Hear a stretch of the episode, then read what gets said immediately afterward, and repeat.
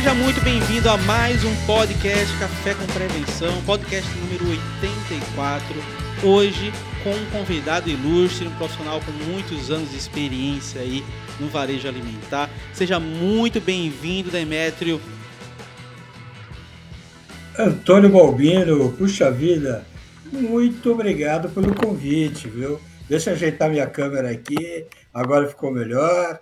Eu, eu, eu admiro muito, né? Pessoas como você que pegam e se dedicam né, no seu podcast, chegam né, depois de uma labuta incrível, né, que é o seu dia a dia no trabalho, chegam em casa e ainda se predispõem a pegar, gravar um podcast, entendeu? De, né, sem, momento sem ganhar nada por isso, quer dizer, doar o seu tempo né, para o varejo. Então, cara, para mim é um prazer incrível estar com você, viu? Muito obrigado. Agradeço o convite.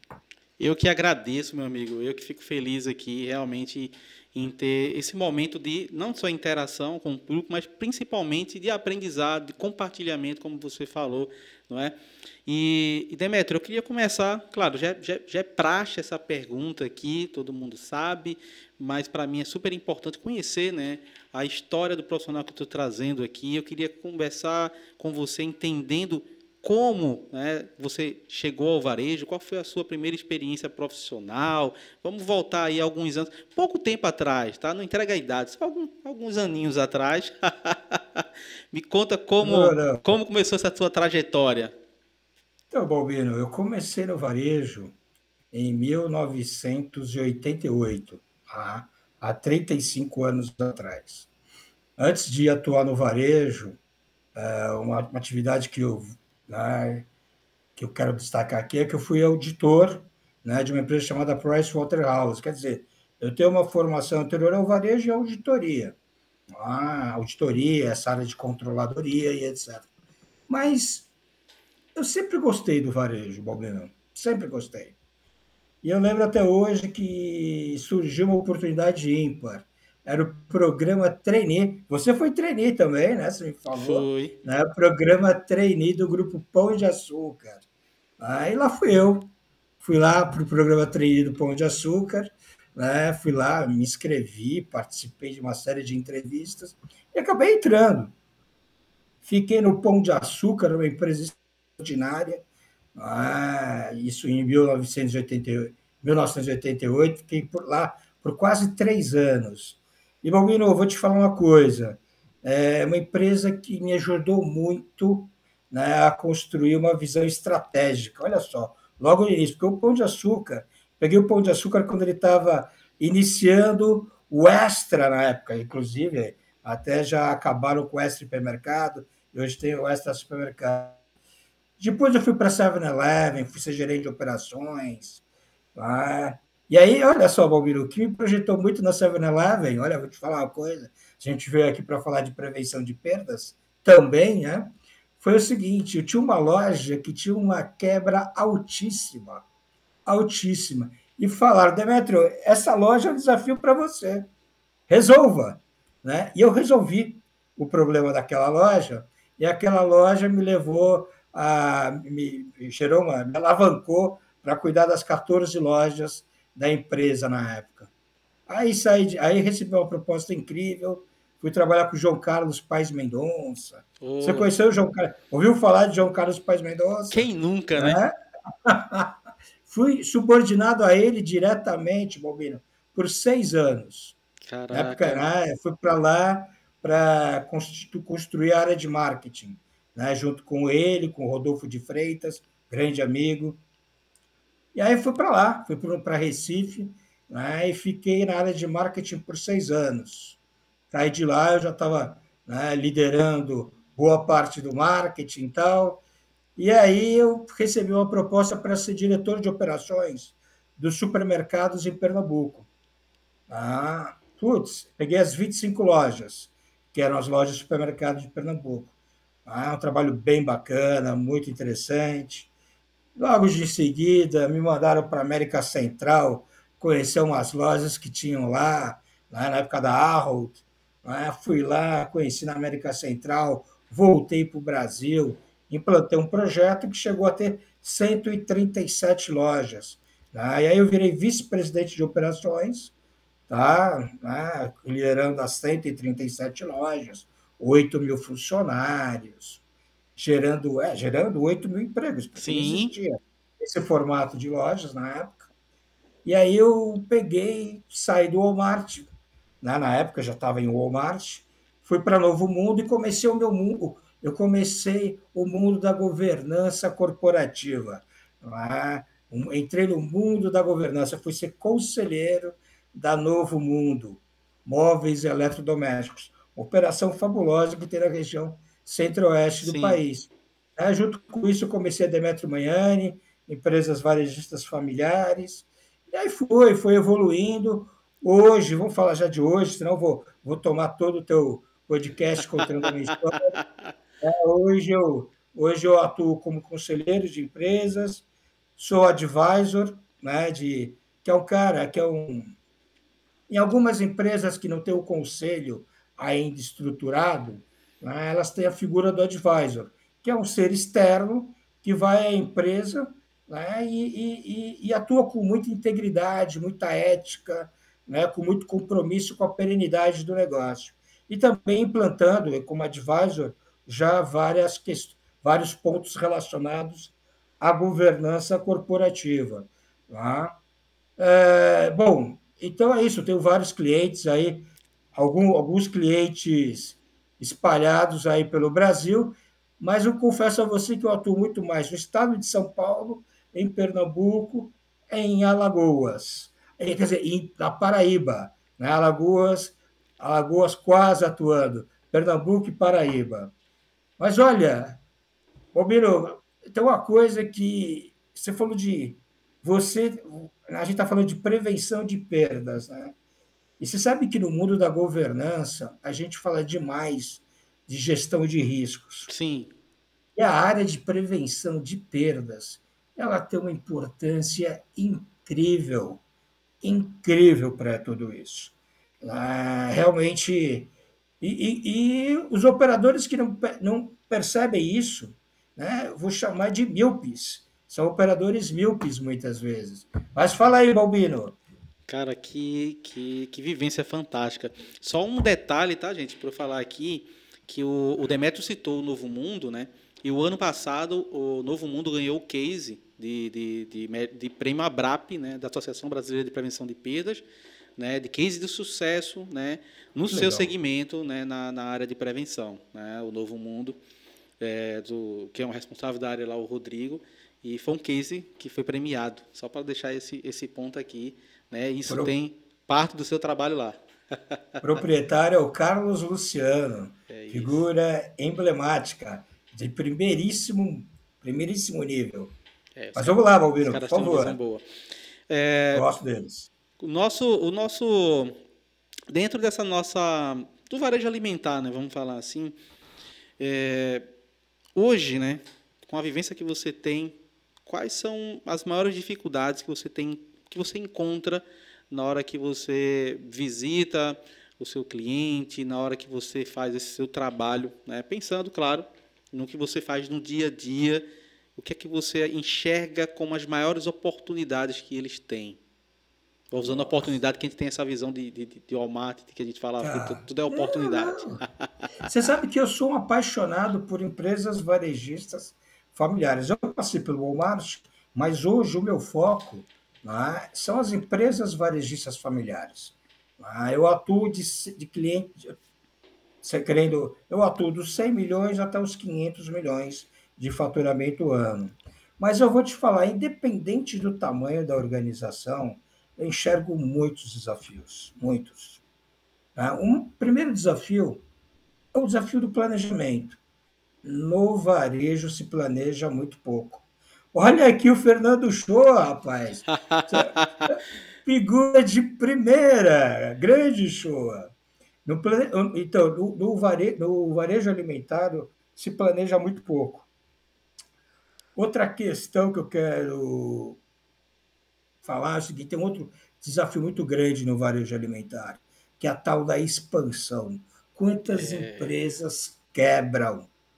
quebram no processo de expansão. Muitas. Um outro desafio é a gestão de pessoas, engajamento, que tem relação direta com prevenção de perdas, uma relação total com prevenção de perdas. Um outro desafio, olha só, ah, é a tal da, da, da, da governança. Eu vou falar uhum. da governança no seu detalhe. Deixa eu te falar uma coisa simples. Por exemplo, vamos falar, o que é governança, gente? Antes de mais nada, vamos, vamos trocar em miúdos o que é a governança. É um sistema que estabelece regras de conduta, conduta dentro do processo decisório. Ponto. Tá? Levando em consideração seus stakeholders, ou seja, todas as pessoas que gravi, não estão em volta desse processo decisório, levando em consideração a necessidade de que as empresas sejam perenes. Tá bom? Aí leva em consideração alguns princípios da transparência, equidade, prestação de contas e responsabilidade corporativa. Agora vamos lá. Quantas vezes, Bauer, a gente chega numa empresa, a gente vai conhecer a empresa e a gente descobre que a liderança não faz uma coisa simples, que é a reunião com o time semanalmente. E quando faz essa reunião semanal, não faz uma ata da reunião. É. E aí depois se perde na cobrança em cima daqueles pontos definidos em reunião. Isso, gente, é governança. Isso é governança também. Tá? Então, o que acontece? Existem muitos, muitos desafios hoje dentro do varejo. Mas, olha, o desafio da prevenção de perdas, ele é enorme. Ele é enorme. Porque se a gente for falar que hoje o varejista, o pequeno e o médio varejista são realmente orientados.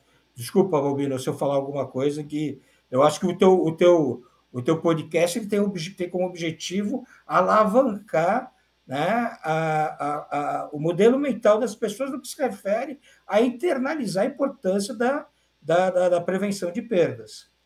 Mas olha só, quantos varejistas que a gente vê que não fazem controle dos seus estoques?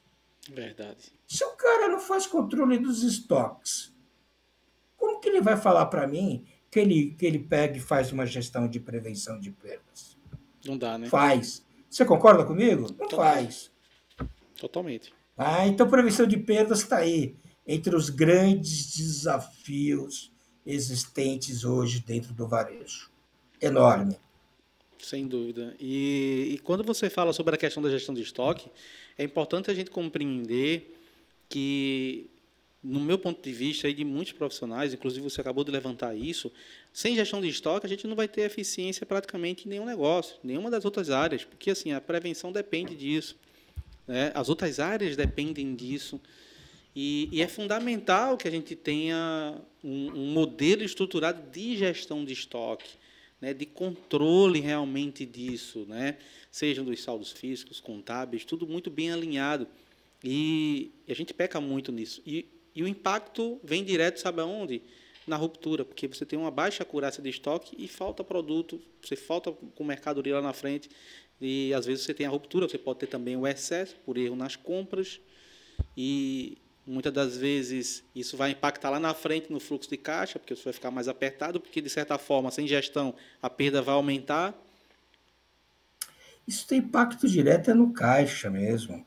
Né? No caixa. Né? Você que é empresário, né? você deve ter ouvido falar de necessidade de capital de giro. Né? Eu conheço empresas né, que, com as quais eu comecei é, o trabalho que precisavam, para uma única loja, de 3 milhões de capital de giro para rodar a empresa. Essa mesma empresa, hoje, ela está ela tá com uma, venda que é três vezes maior daquele que ela tinha, e hoje ela tem, na verdade, uma necessidade de capital de giro inferior a 2 milhões.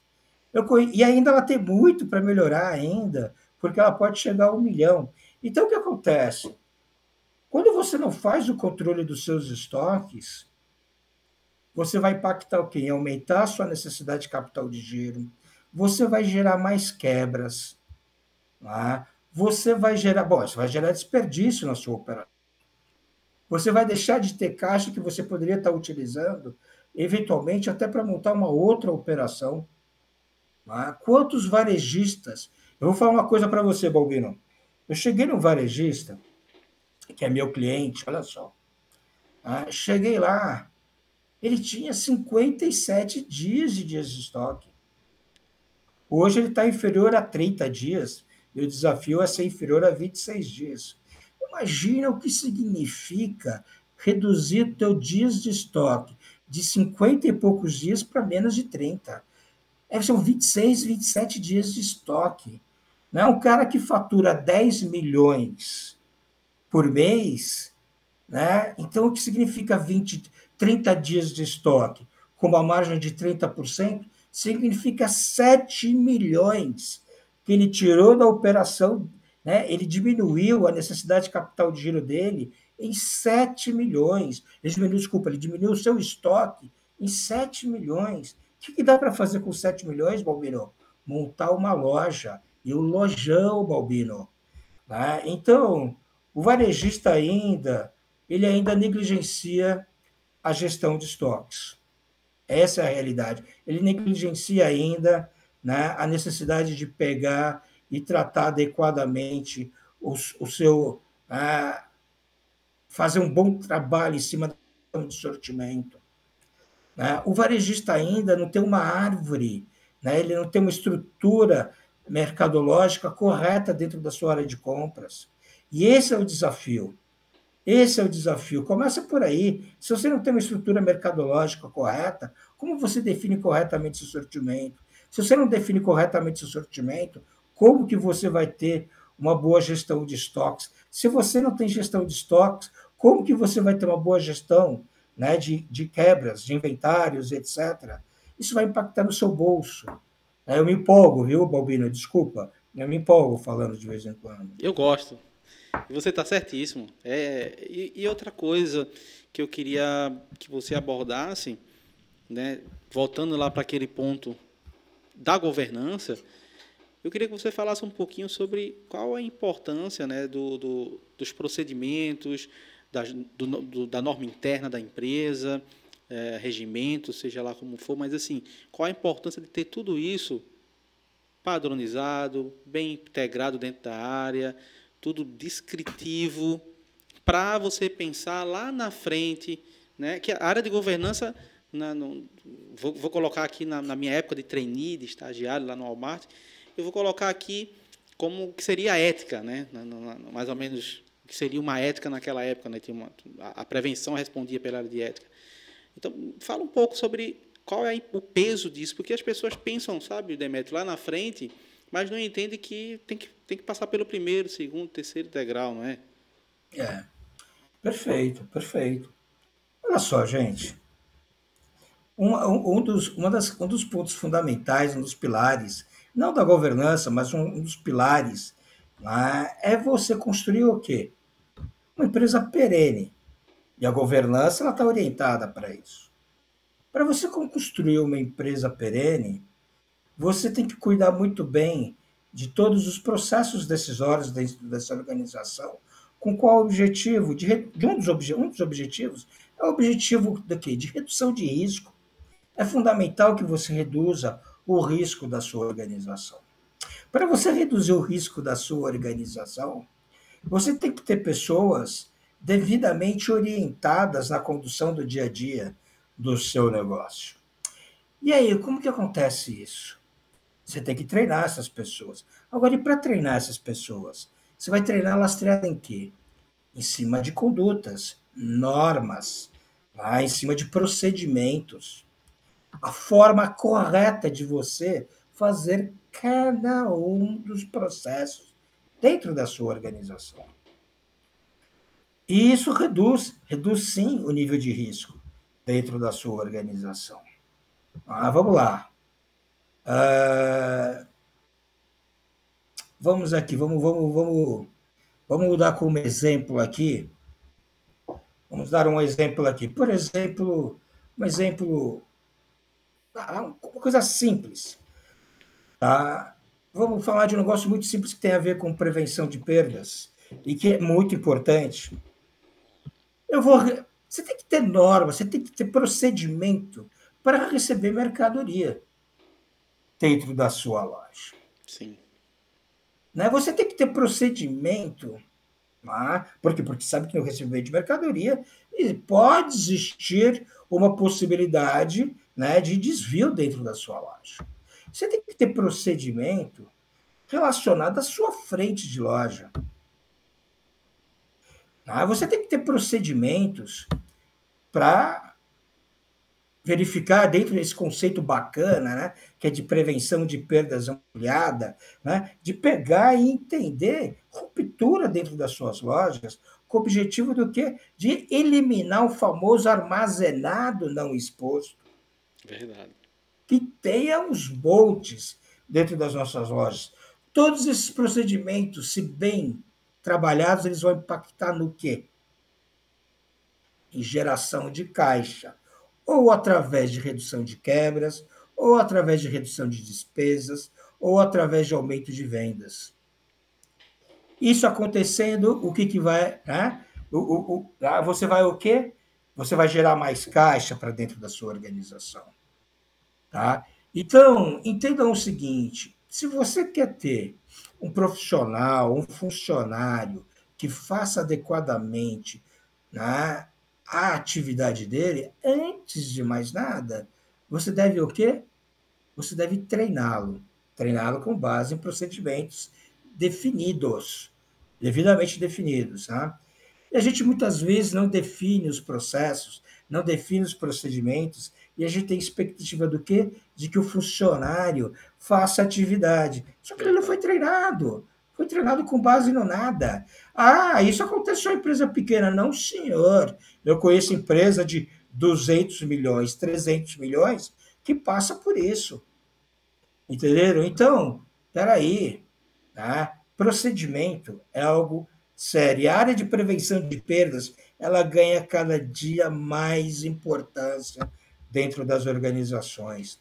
Em algumas organizações, ela, dentro de uma área de risco, ela começa a se subordinar diretamente, olha que loucura, ao conselho da empresa.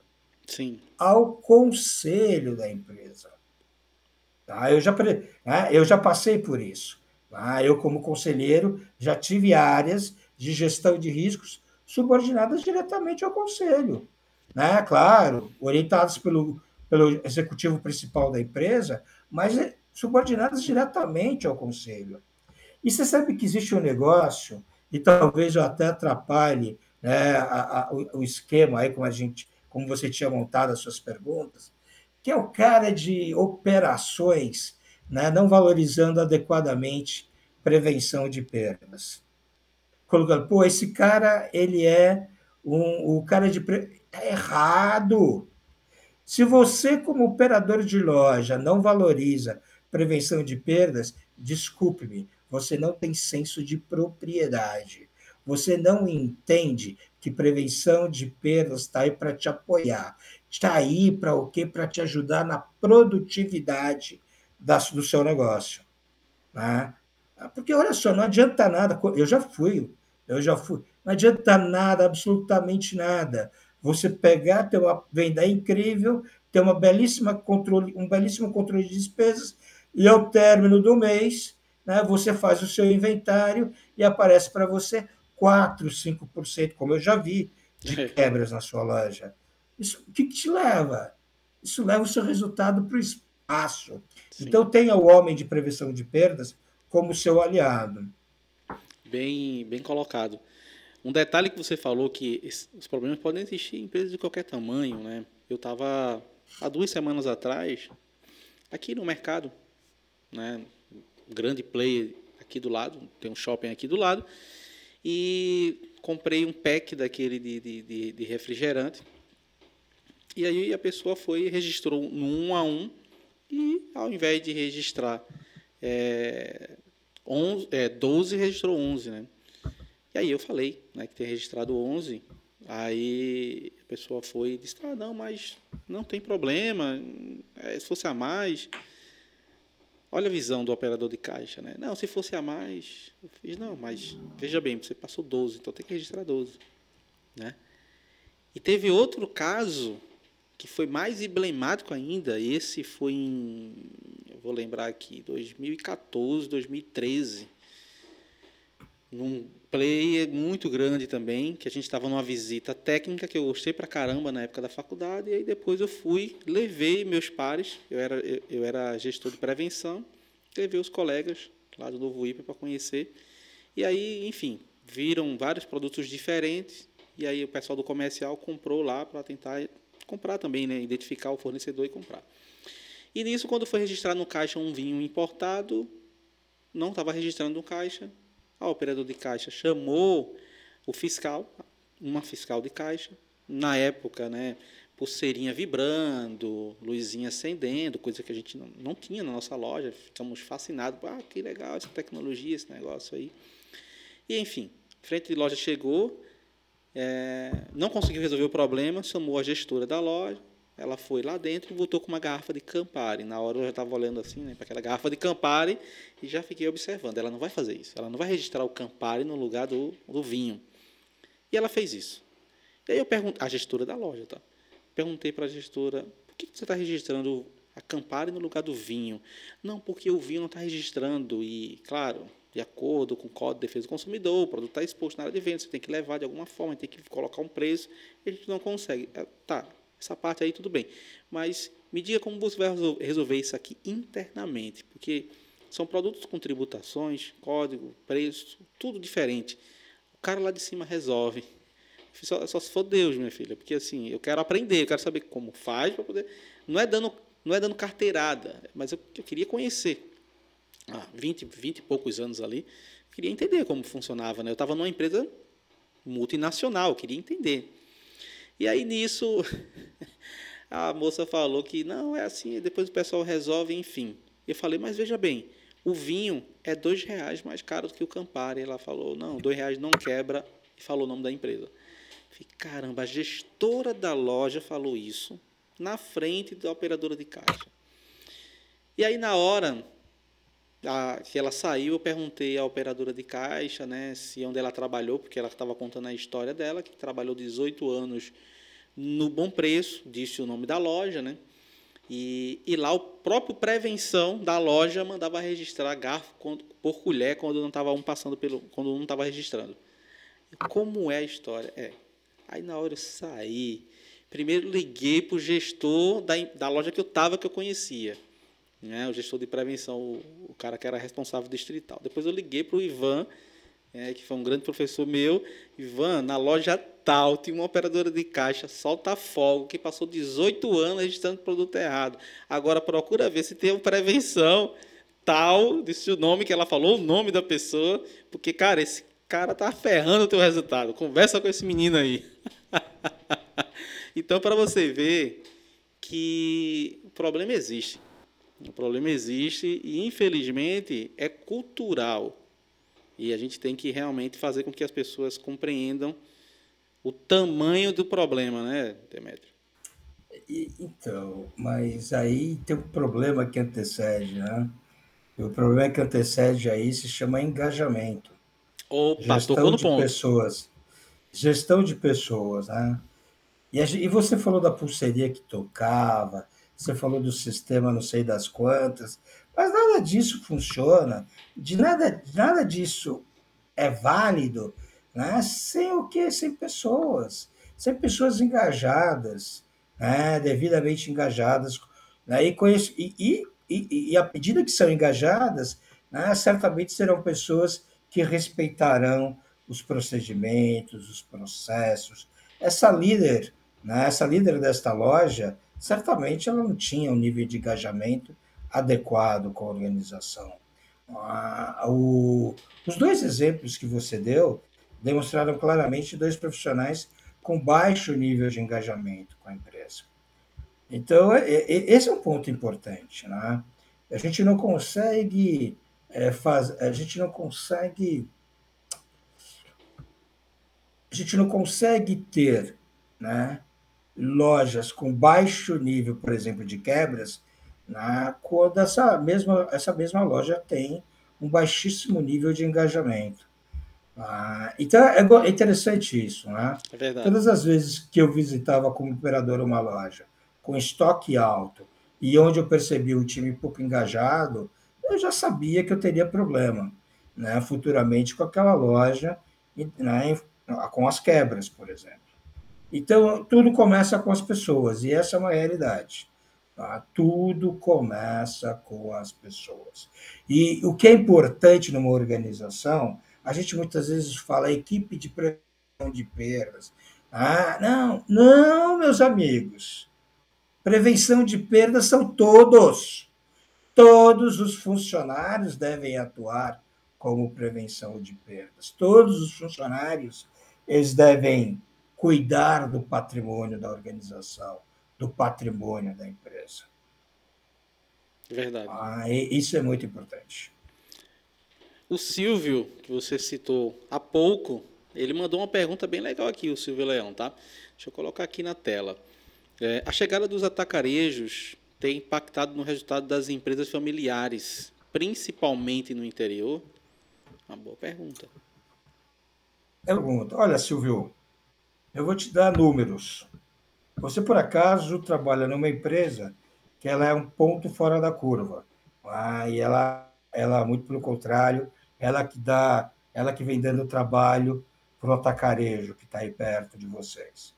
Mas o que acontece é o seguinte: quando um atacarejo, quando um atacarejo, ele pega e entra, por exemplo, numa. Estou falando com dados com base em clientes que eu tenho e acompanhamento que eu fiz. Uhum. Quando o atacarejo ele, ele, ele inaugura numa região onde exista um outro atacarejo em um supermercado bem operado e com bom perecíveis, né, um, né, com bom atendimento e bom perecíveis, eu presenciei isso umas cinco ou seis vezes. O que, que acontece? O atacarejo ele perde 40% das vendas e o supermercado perde 25% das vendas. Após três meses, essa é a média que eu tenho, após três meses, o supermercado, ele já, alguns supermercados já atingiram a venda que tinham antes da abertura do atacarejo. Né? E alguns ficam com uma perda de 10%, desde que tenham um bom perecíveis, um bom atendimento, ou seja, não sejam supermercados simplesmente orientados para preço. O atacarejo que já existia, ele perde em média 40% das vendas. E depois ele fica em aproximadamente 25% das vendas, de queda de 25%. Então, a primeira coisa que eu queria falar é o seguinte: o maior inimigo de um atacarejo é um outro outro atacarejo. O supermercado bem operado, depois de um tempo, ele se recupera. Primeiro ponto. Segundo ponto, você quer sobreviver dentro de, diante de um atacarejo? É exatamente o que a gente acabou de falar. Tenha um perecíveis bem operado, tenha uma loja bem operada, tenha um, tenha, tenha um bom atendimento. Você trabalha, Silvio, numa, eu não vou falar o nome, tá? você trabalha em, um, em, uma, em uma empresa em que tem, na minha opinião, o melhor perecíveis do interior do estado onde você atua, tá? Você trabalha numa empresa que tem um atendimento incrível e que tem uma proposta de valor extremamente poderosa. Né? O atacarejo que se instalou aí percebeu isso, né? percebe isso né? e respeita muito vocês. A maior prova é que vocês não param de crescer as vendas. Agora, aquele varejista, aquele concorrente que é 100% orientado para preço, por exemplo, o seu concorrente, tá? ele entra em quê? Em desespero. Por quê? Porque é muito difícil concorrer com o preço de um atacarejo, muitas vezes. No perecíveis até é possível, mas em outros departamentos Sim. é bastante difícil. E por que, que é difícil? Porque a despesa de um atacarejo total é da ordem de 10%. Um atacarejo ele trabalha com uma, uma, uma margem de 17%. Eu não sei o, esse, eu não conheço todos os atacarejos, mas os que eu conheço trabalham com uma margem média de 17%, 18%. Tá? Para o transformador, ele trabalha com 10%, 12% de margem, e para o cliente final, ele acaba trabalhando com 19%, 20% de margem. Né? E aí é muito difícil concorrer com o atacarejo, por exemplo, numa sessão de limpeza. Então, se você for entrar, bater de frente com o atacarejo, você vai quebrar a cara. Agora, se você tiver um perecíveis espetacular, você vai deixar o atacarejo com muita dor de cabeça. Entendeu? Você pode até perder venda no primeiro momento, mas no segundo momento você se recupera e se recupera, sim, desde que tenha, volta a falar, um departamento de carnes diferenciado, um horti com qualidade, uma padaria incrível. Aí sim, né, eu tenho certeza que você vai ter sucesso com a abertura de um atacarejo ou não. Muito bom. Ô Demetrio, aproveitando essa pergunta dele, deixa eu formular outra. É, a gente tem visto uma, uma mudança nesse formato que a gente tinha antes de atacarejo para o mais recente agora. E isso, de acordo com alguns estudos, a própria Abrap mesmo, na, na última pesquisa apresentada, mostrou que o índice de perdas do setor ele aumentou. E, assim, de experiência interna também com cliente, com empresas que eu atendo, é, até mesmo na parte de inventário, eu tenho visto que tem aumentado de forma significativa e até nesse formato tem lojas que a, a perda fica muito próxima à perda do, do, do supermercado convencional, ou seja, um índice muito alto. Eles estão investindo cada vez mais na parte de perecíveis e esse sim é um, um, um calo hoje para eles, porque eles estão tentando é, é, aumentar o mix de perecíveis e estão sentindo o impacto da perda, porque se eles compram num volume muito alto, muito perecível, vai ter muita quebra.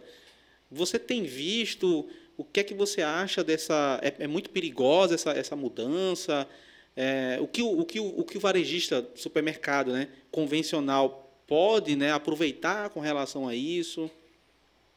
Tá legal, vamos lá. Uh, é perigoso? É. Uh, é perigoso, sem dúvida. À medida que o que você está falando para mim é que o atacarejo ele começa a agregar alguns serviços, principalmente perecíveis. Pronto. E tem uma outra coisa acontecendo também no mundo dos atacarejos, que tem outras duas coisas acontecendo. Um, o ano passado foi uma abertura exagerada, principalmente no estado de São Paulo. Verdade. Uma outra questão muito importante que é, o, que é também a redução do tamanho de lojas. Eu enxergo da seguinte forma isso. Olha só, é, a gestão do atacarejo ela começa a ficar mais complexa. Ah, olha só, quando a gente fala em aumento de sortimento, o atacarejo, no princípio, o que, que ele era? Ele era, ele tinha uma forte presença em quê? Em mercearia, limpeza e perfumaria um perecíveis enxuto. E aí ele tinha um sortimento pequeno nessas sessões, o que dava a ele né, uma condição de giro bastante interessante, o que dava a ele muitas vezes umas questões até fiscais que alguns estados né, dão, né, uma condição de uma condição de preços super competitiva.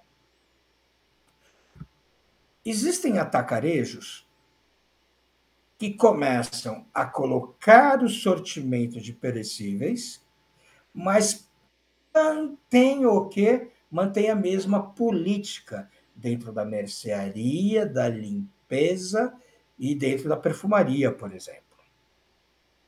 Esses atacarejos eles continuarão competitivos na mercearia, por exemplo, né, naquela, naquelas, naqueles setores, e estarão oferecendo um serviço adicional para o consumidor.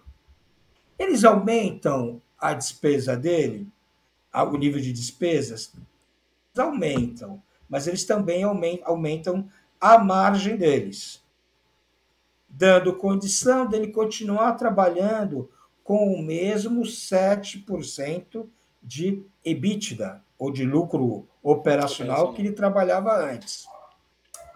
Agora, existem alguns atacarejos que não têm é, a mesma sensibilidade na gestão. E aí eles começaram a aumentar, inclusive, o sortimento de mercearia, e aí começam a aumentar, inclusive, o sortimento de perfumaria e de limpeza, por exemplo. Esses vão perder competitividade, esses vão, e esses aí eles vão virar o quê? Um grande supermercado. Ah, é isso que eles vão, vão, vão se transformar. Existem atacarejos que começam a reduzir o tamanho. Eu acho que um, um, um varejista, supermercadista, que se proponha a montar um, um atacarejo de 800 mil metros quadrados, espartano na mercearia, limpeza e perfumaria, mas agregando alguns serviços de perecíveis, ele pode ter um negócio bastante poderoso nas mãos. Você está entendendo? Agora, é claro, vai aumentar o nível de quebras? Provavelmente vai aumentar. Mas não vamos esquecer que o nível de o nível a, a margem comercial que você tem nos setores de perecíveis também ela é mais alta. E tem uma outra coisa também interessante dentro dos setores de perecíveis. Se você conseguir trabalhar bem o teu prazo médio de pagamento, tem, existe uma coisa muito importante no perecíveis, que é o fato dele rodar com muita velocidade, girar com muita velocidade. E então, o teu prazo médio de recebimento nesses setores, por você ter um nível de estocagem mais baixo, ele é interessante. Então, você começa a ter, do ponto de vista de ciclo financeiro, algo interessante. Então, o que eu diria? De verdade, eu, eu diria o seguinte: você tem um atacarejo, e aí eu falo para qualquer empresa, tome muito cuidado em não perder a, o, a tua estratégia que deu certo nos departamentos de mercearia, perfumaria e limpeza. Continue espartano nesses departamentos, tá legal? No seu sortimento e continue trabalhando com uma diferença em relação aos supermercados maior nesse departamento. Seja, você quer trabalhar com perecíveis, eu acho pertinente. Aí eu vou falar, vou dar um exemplo para você. Eu vou trabalhar com padaria. Caramba, eu não vou trabalhar com padaria vendendo salgadinho. Agora, eu posso trabalhar com padaria trabalhando bem o meu pão francês, trabalhando aquele bem o meu pão de hambúrguer, trabalhando o meu pão de hot dog, né? E fazendo, né? E fazendo com que essa sessão ela gere o quê? Né? Você puxa o quê? O transformador para dentro dessa sessão também. E aí você vai expor o quê? Você vai botar salsichinha perto, vai botar o hambúrguer né, lá perto.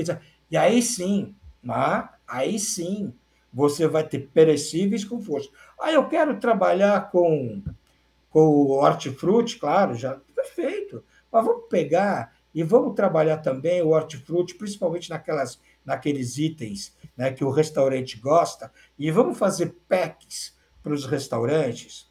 Eu quero ser atacarejo, vamos colocar e vamos, vamos fazer com que eu tenha um time, eu tenho um atacarejo, vamos fazer com que eu tenha um time rodando todo o comércio né, da sua região e vamos cadastrar todo mundo no entorno. E aí eu acho que você pode montar um formato que eu chamo de atacarejo compacto ou atacarejo de proximidade extremamente poderoso. Eu acho que a gente não pode, é, é, a gente não pode. Existe uma coisa chamada custeio ABC. O custeio ABC é muito importante nessa estratégia, que é você apropriar para cada departamento o seu respectivo custo. Então, eu acho que eu estou sendo repetitivo, mas é importante. Então, se você se propõe a ter perecíveis num atacarejo, mas um perecíveis, é claro, espartano, não esqueça. Você tem que manter a tua estratégia na mercearia. Você tem que ter um sortimento pequeno na mercearia. Se você começar a aumentar muito seu sortimento, você vai quebrar a cara. Você vai ter um problema. Você vai virar o hipermercado amanhã, né? É com custos altos e você vai ter que subir seus preços. Eu não sei se eu fui claro. Eu fui claro, Balbino? Foi. Foi sim. Foi sim. Muito. Legal. Muito. Gostei bastante aí da, da sua explicação. E, e realmente faz todo sentido, meu amigo. Faz todo sentido. Ah, é, é, é. A coisa do, do custeio ABC, Balbino, ela é chave nessa, nesse jogo. O problema é que poucos gestores sabem trabalhar com custeio ABC, com tal os americanos chamam de ABC Cost. O negócio começou em 1996 em Chicago, nos Estados Unidos, junto com o ECR, na época que era do ECR. Debaixo do ECR tinha alguns guarda-chuvas. Debaixo do guarda-chuva ECR tinha algumas coisas. Um deles é o gerenciamento por categoria, o outro era o custeio ABC. Se você trabalhar direto, corretamente com custeio ABC, você consegue deixar o seu atacarejo extremamente poderoso. Boa. É isso. E Demétrio, a gente já está se aproximando aqui do final do nosso bate-papo, né? Daqui a pouco bate uma hora e se deixar a gente vai embora, né? Vai, é verdade. Vai batendo papo aqui, a conversa é muito boa, mas eu queria que que você fizesse uma, no caso a minha última pergunta, né, mais voltada para o empresário, né? O empresário atual hoje do, do segmento de supermercados, do segmento de atacarejo, enfim, do varejo alimentar como um todo qual, qual seria a sua dica, ou mais de uma dica, se você quiser, pode ficar à vontade, para ele crescer de forma eficiente? O que é que você daria de dica para esse empresário? Eu vou dar uma dica só, Bobino. Vou dar uma dica que eu quero botar muito peso nessa dica. Tá bom? Busque formação. Busque informação não seja o gargalo da empresa. Muitas empresas varejistas quebram ou param de expandir porque o dono da empresa passa a ser o gargalo da mesma. Então, ah, por quê? Porque ele não tem informação, ele não sabe como, como fazer aquilo melhor. Ah, e hoje está disponível de graça aí na internet busque isso, gaste toda hora, uma hora do seu dia no estudo, em estudar. Entendeu? Quer, quer, quer indicação de livros? Vou falar um agora. Finanças aplicada ao varejo. Provar, no Instituto Provar, né, que é da FIA. da FIA. Exatamente. Esse livro é fenomenal. Quer um outro livro? É o livro do Rancharan, Execução. Esse é um outro livro incrível. Que fala da importância daquilo que você quer ouvir, varejista. Execução. Quer uma outra dica? Veja o podcast do Antônio Balbino, né, que fala pra caramba de prevenção de perdas. Entendeu? Mas não pare de estudar. Não seja o gargalo da sua empresa. É essa dica que eu quero dar. É essa dica que eu desejo, né, que eu dou para esse varejista que está nos ouvindo agora. Tá bom? Fantástico, meu amigo, fantástico. Gostei. Muito. E aí, eu queria que você falasse um pouco, né? Como o pessoal pode te encontrar. Aqui no próprio Instagram também tem um link já do, do LinkedIn do, do Demétrio, mas em outras redes sociais, compartilha para o pessoal aí como o pessoal pode te localizar para poder bater um papo melhor com você, enfim, conhecer o teu trabalho. Quem não conhece. Perfeito, Bobino. Ah, obrigado. Olha, você pode me encontrar de várias formas. Né? Uma forma é no LinkedIn, que ele acabou de falar. Digita Demetrio Banhani, vai aparecer o Demetrio lá, e aí você pode se conectar comigo. Uma outra forma é através do Instagram. Demétrio Manhani Varejo. Cara que é um apaixonado pelo varejo, somos dois aqui. Eu e Antônio Balbino, entendeu? Então tá lá, Demétrio Manhani Varejo. Outro, vou falar meu WhatsApp aqui, 11973 464241. Não tenha contato comigo, vai ser um barato papear com você, conversar com você, te apoiar. Isso faz parte do que? Né, do meu propósito de vida que é contribuir com empresas varejistas, né? empresas familiares varejistas, sejam perenes. Né? Esse é o meu propósito. Né? Hoje eu estou aqui com o Balbino, além de ter um carinho especial por ele, eu estou aqui também por quê? Porque eu quero falar você, varejista. Esse é o meu propósito de vida. Tá legal? Fiquem à vontade para manter contato comigo. Eu não, Eu não sou, eu não vou cobrar resposta, fiquem tranquilos. né? Tenho bons clientes, graças a Deus, e eu quero contribuir com você. Quem sabe surge um cliente bacana daí, né? Mas eu quero é contribuir com você. Eu quero que você seja cada dia melhor na gestão do seu negócio, né? Da sua empresa varejista.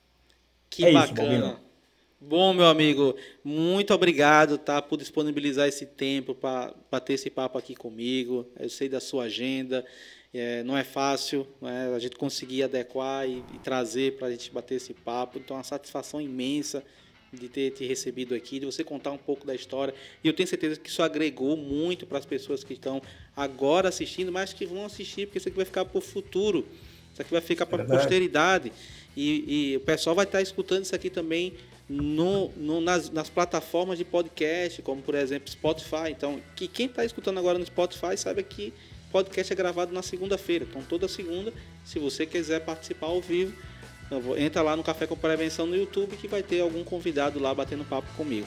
Então, muito obrigado, Demétrio. As portas estão abertas aqui para quando você precisar, tá? Quem sabe aí a gente bater mais um papo mais para frente. Prazer enorme, Balbino. E mais uma vez, Parabéns pelo trabalho bacana e sério que você desenvolve aqui no Café com Prevenção. Parabéns do fundo do meu coração. Tá legal? Valeu, valeu, obrigado, meu amigo. Abraço, obrigado para todos vocês que estão nos assistindo também, hein? E para vocês que venham a nos assistir. Grande abraço. Valeu, pessoal. Muito obrigado. Satisfação tá, em ter vocês aqui. Detalhe muito importante é isso que eu falei. Você que está escutando esse spot aqui pelo Spotify, está escutando pelo, pelo, pelo agregador é, do iTunes, enfim, qualquer agregador que vocês utilizam, saiba que a gente grava na segunda-feira, às 8h30 da noite. Vai ser um prazer você poder mandar perguntas e participar com a gente aqui ao vivo. Você que participou pelo Instagram, saiba que é melhor você vir para o YouTube para fazer parte desse nosso bate-papo. Então, forte abraço e até o próximo Café com Prevenção. Valeu!